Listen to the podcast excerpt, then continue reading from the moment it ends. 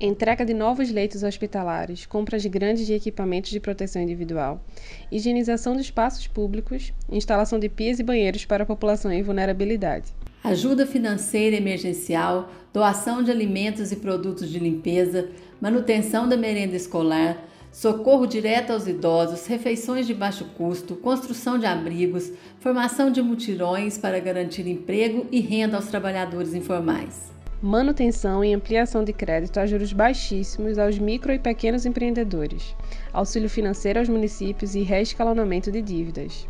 A crise trazida pelo coronavírus levou os governos a adotarem uma série de medidas sanitárias, econômicas e sociais para reduzir os efeitos nocivos da epidemia. Hoje, vamos falar sobre as ações que estão sendo desenvolvidas pelos governos do PSDB. Eu sou Isabela. E eu sou a Natália, e esse é o Brasil no Centro.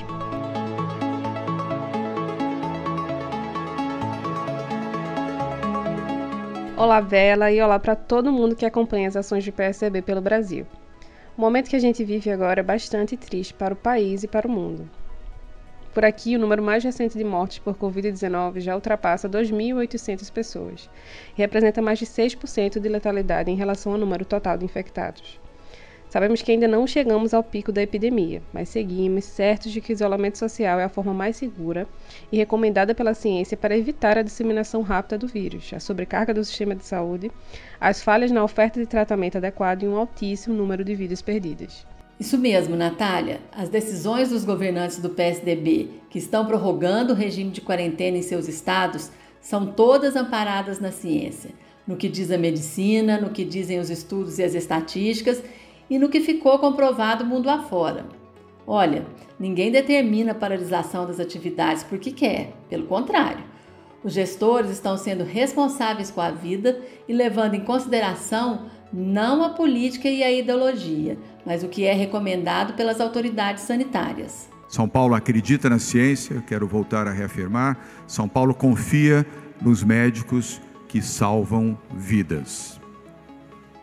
E pelo amor à vida, pelo amor às pessoas e por respeito à medicina, nós prorrogamos esta quarentena. Para reabrir o comércio e os serviços, precisamos controlar melhor a contaminação e ter o sistema público de saúde também em condições de atendimento para salvar vidas. Repito, aqui não tomamos medidas irresponsáveis, precipitadas ou fundamentadas no achismo ou em ideologia ou no que pensa o governador ou o que pensa o prefeito. Nós pensamos aquilo que a medicina pensa e agimos de acordo com aquilo que a ciência determina. Nós acabamos de ouvir o governador de São Paulo, João Dória, o estado de São Paulo é o epicentro da doença no Brasil e precisa manter os índices de isolamento social entre 55% e 60% da população para que o sistema de saúde, ainda que reforçado por mais de 2.200 novos leitos e novas equipes médicas, consiga oferecer cuidados a todos os pacientes da Covid. Por isso, a quarentena no estado foi ampliada até o dia 10 de maio. João Dória, claro, não está sozinho nessa determinação. Vamos ouvir o governador do Rio Grande do Sul, Eduardo Leite, que estuda a possibilidade de uma flexibilização gradual da quarentena. Não é sobre uma corrida para ser mais flexível, menos flexível, ah, é com discernimento, com consciência, com razoabilidade que nós temos que conduzir este processo no Estado, ah, ah, sempre observando os dados, as informações, a realidade local e, no caso da região metropolitana, serão considerados, entre outros fatores, a ocupação dos leitos, o número de casos, o número de óbitos? Nós temos o maior número de óbitos nessa região, também a dinâmica econômica e a circulação de pessoas, com os dados disponíveis, inclusive da circulação do transporte metropolitano. E o governador do Mato Grosso do Sul, Reinaldo Azambuja, que acompanha de perto o movimento dos gestores dos 27 estados brasileiros, insiste para que as pessoas sejam conscientes e fiquem em casa, mas admite até radicalizar as medidas se a população insistir em não seguir as orientações da medicina. Eu tenho acompanhado isso no grupo de governadores É, os prefeitos decretaram o toque de recolher, decretaram o isolamento, decretaram a quarentena, e mas muito disso não está sendo respeitado. Então a medida extrema ela vem se não tiver a consciência da sociedade. Aí nós podemos ir sim, contato entre as pessoas, rodinhas na Avenida Afonso Pena, o número de pessoas caminhando ali livremente, levando crianças, levando idosos. Quer dizer, não existe uma preocupação. Então nós temos que muitas vezes ter uma medida extrema. E isso a gente vai fazer no momento que a Secretaria de Saúde, as autoridades de saúde disseram que é o momento do Estado muitas vezes tomar uma medida mais drástica, que pode afetar, como aconteceu em alguns países, isolamento total. Se sair na rua, corre o risco muitas vezes de ter, ter uma, uma sanção de polícia, de multas, como alguns países instituíram. Mas eu acho que nós temos que ter, nesse momento, é a consciência de todos para evitar o maior número de pessoas contaminadas. Pois é, a situação é bastante complicada. Isolamento é sim a forma mais eficiente de salvar vidas, mas traz prejuízos e atinge em cheio os mais vulneráveis. Isso exige, como dissemos no início do programa, contrapartidas do poder público. E os nossos governadores estão empenhados em implementar ações nesse sentido. Vamos começar falando sobre o que tem sido feito em São Paulo, o estado mais atingido pela Covid-19. Lá, o poder público atua fortemente em parceria com a iniciativa privada e com as bancadas na Assembleia e no Congresso Nacional. O governo de São Paulo traçou um plano intersecretarial que abrange ações da segurança sanitária, econômica e alimentar. Esse plano é coordenado pela secretária de Desenvolvimento Social, Célia Parnes. E ela vai falar agora sobre algumas dessas ações.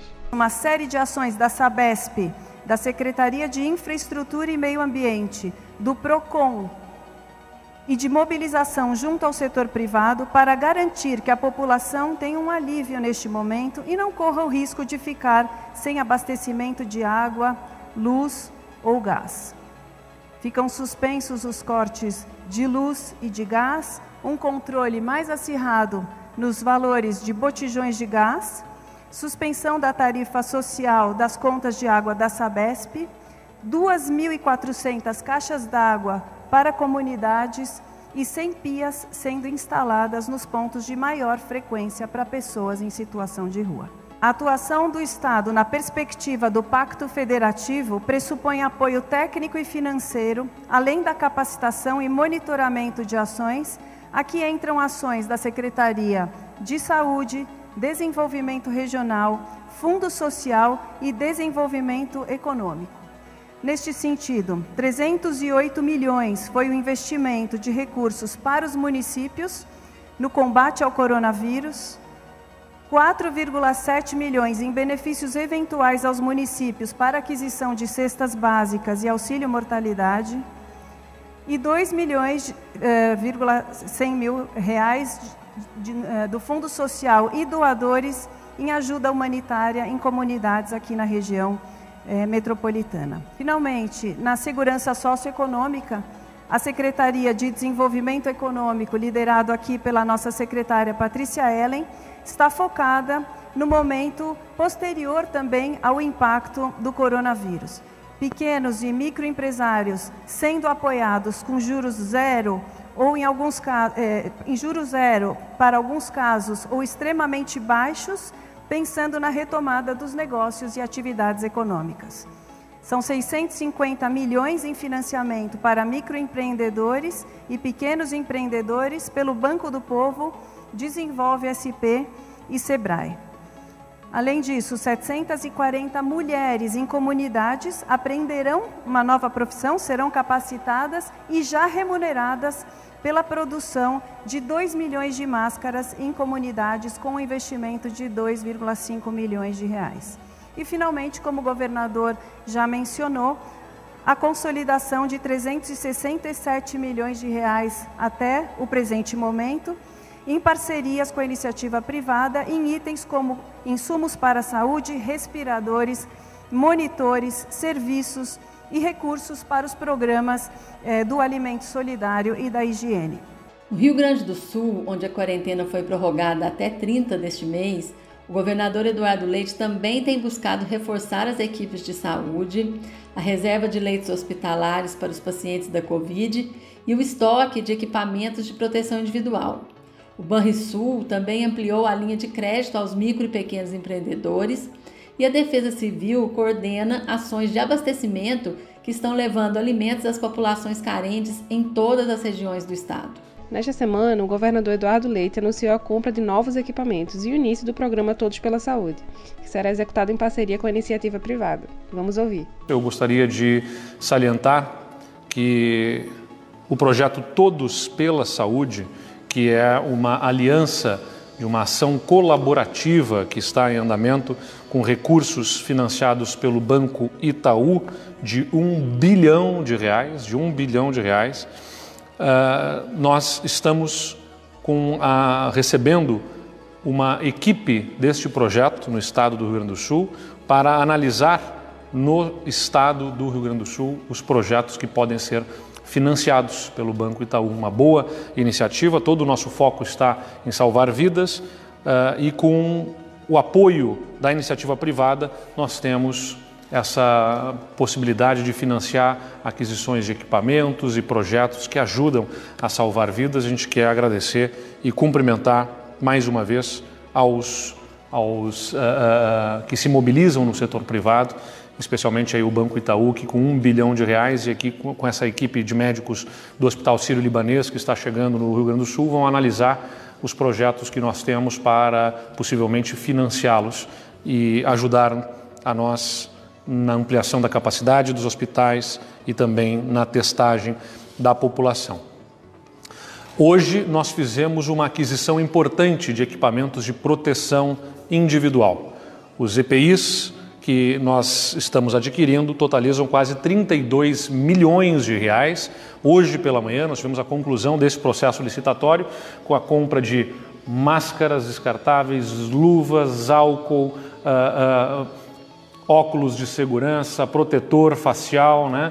Em quantidade, em grande volume, que chegam a quase 32 milhões de reais. Tivemos, ainda bem, sucesso no nosso processo uh, de compra, no chamamento que fizemos para empresas apresentarem as suas propostas, que vão também reduzir o custo que nós projetávamos inicialmente e garantir que nós possamos nas próximas semanas ter desde aventais, toucas, óculos uh, e álcool, todo o material suficiente para atender nessa relação de itens que foi elencada pelas nossas secretarias para o atendimento ao coronavírus. Em Mato Grosso do Sul, o governo ampliou o valor do Vale Renda para as pessoas em situação de vulnerabilidade. Isentou o ICMS na conta de luz, beneficiando 140 mil famílias carentes e tem promovido a higienização de vias urbanas e, muito importante, das unidades penais. Também haverá prorrogação de crédito para micro e pequenos produtores agrícolas. Tudo isso como forma de reduzir os impactos negativos da epidemia principalmente para os mais necessitados. E nós, do PSB em todo o Brasil, apoiamos as ações de nossos gestores. Fazemos coro à necessidade de que a palavra da ciência seja a única ouvida nesse momento. Fique em casa. Proteja a sua vida e a vida de quem você ama. Seja responsável com a coletividade. É importante ter em mente que a recuperação dos pacientes depende muito do acesso ao tratamento adequado. E para isso, é preciso que o sistema de saúde não esteja sobrecarregado. Nós ficamos por aqui esperando vocês nas redes sociais do PSDB. Até a próxima!